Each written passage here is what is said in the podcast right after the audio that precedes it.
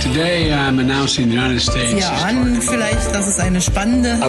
Ici, la presse est very, very hard. lo mejor de lo mejor. Europe 1. Voilà pour la revue de presse internationale. Nous partons au Japon rejoindre Bernard Delattre. Bonjour Bernard, on part du Covid chez vous. Une nouvelle vague de l'épidémie qui se profile, et ici c'est déjà la septième. Les journaux de droite Sankei et Yomiuri l'attribuent aux jeunes, qui en majorité n'ont pas souhaité recevoir une troisième dose de vaccin, et puis aussi aux parents d'enfants de moins de 12 ans, car dans 9 cas sur 10, ils ont refusé de les faire vacciner. Pour ces deux quotidiens, c'est de l'inconscience, voire de l'incivisme. Les journaux de gauche Mainichi et Tokyo Shimbun ne sont pas d'accord. Selon eux, l'État n'a pas à intervenir. Le libre choix doit être laissé à chacun.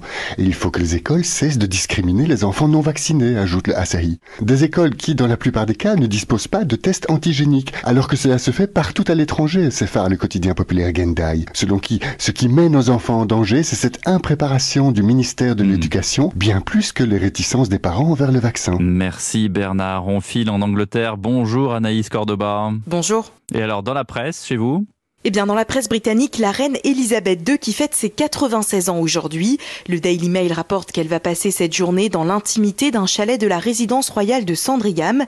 Le tabloïd rappelle que c'était l'endroit préféré de son mari, le prince Philippe, où il a même résidé après son retrait de la vie publique. Le Mirror cite des sources proches d'Elisabeth II qui voient cette excursion hors du château de Windsor comme un signe encourageant après ses ennuis de santé. La reine souffre visiblement d'un problème de mobilité. À ce sujet, le prince Harry a affirmé que la reine était en grande forme dans une interview à une chaîne américaine.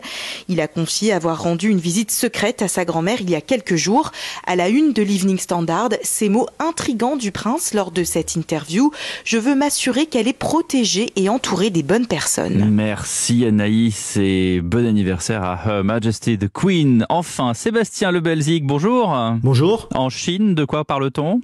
Alors en Chine, la presse se déchaîne hein, contre un couple de stars, Zhang Ting et Kevin Lin, condamnés à payer une amende de 3 millions d'euros et la saisie de leurs 96 propriétés, explique China Daily. Deux acteurs suivis par 35 millions de personnes sur les réseaux sociaux, c'est dire s'ils sont célèbres. Célèbres et aussi un peu voyous, hein, ils sont accusés d'avoir organisé euh, des montages frauduleux, des ventes pyramidales de produits cosmétiques qui ont duré euh, plusieurs années, rappelle le South China Morning Post.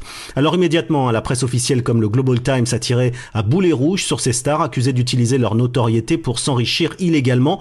Zhang et Kevin s'ajoutent à une longue liste de vedettes condamnées, comme l'actrice Fan Bingbing, accusée elle de fraude fiscale.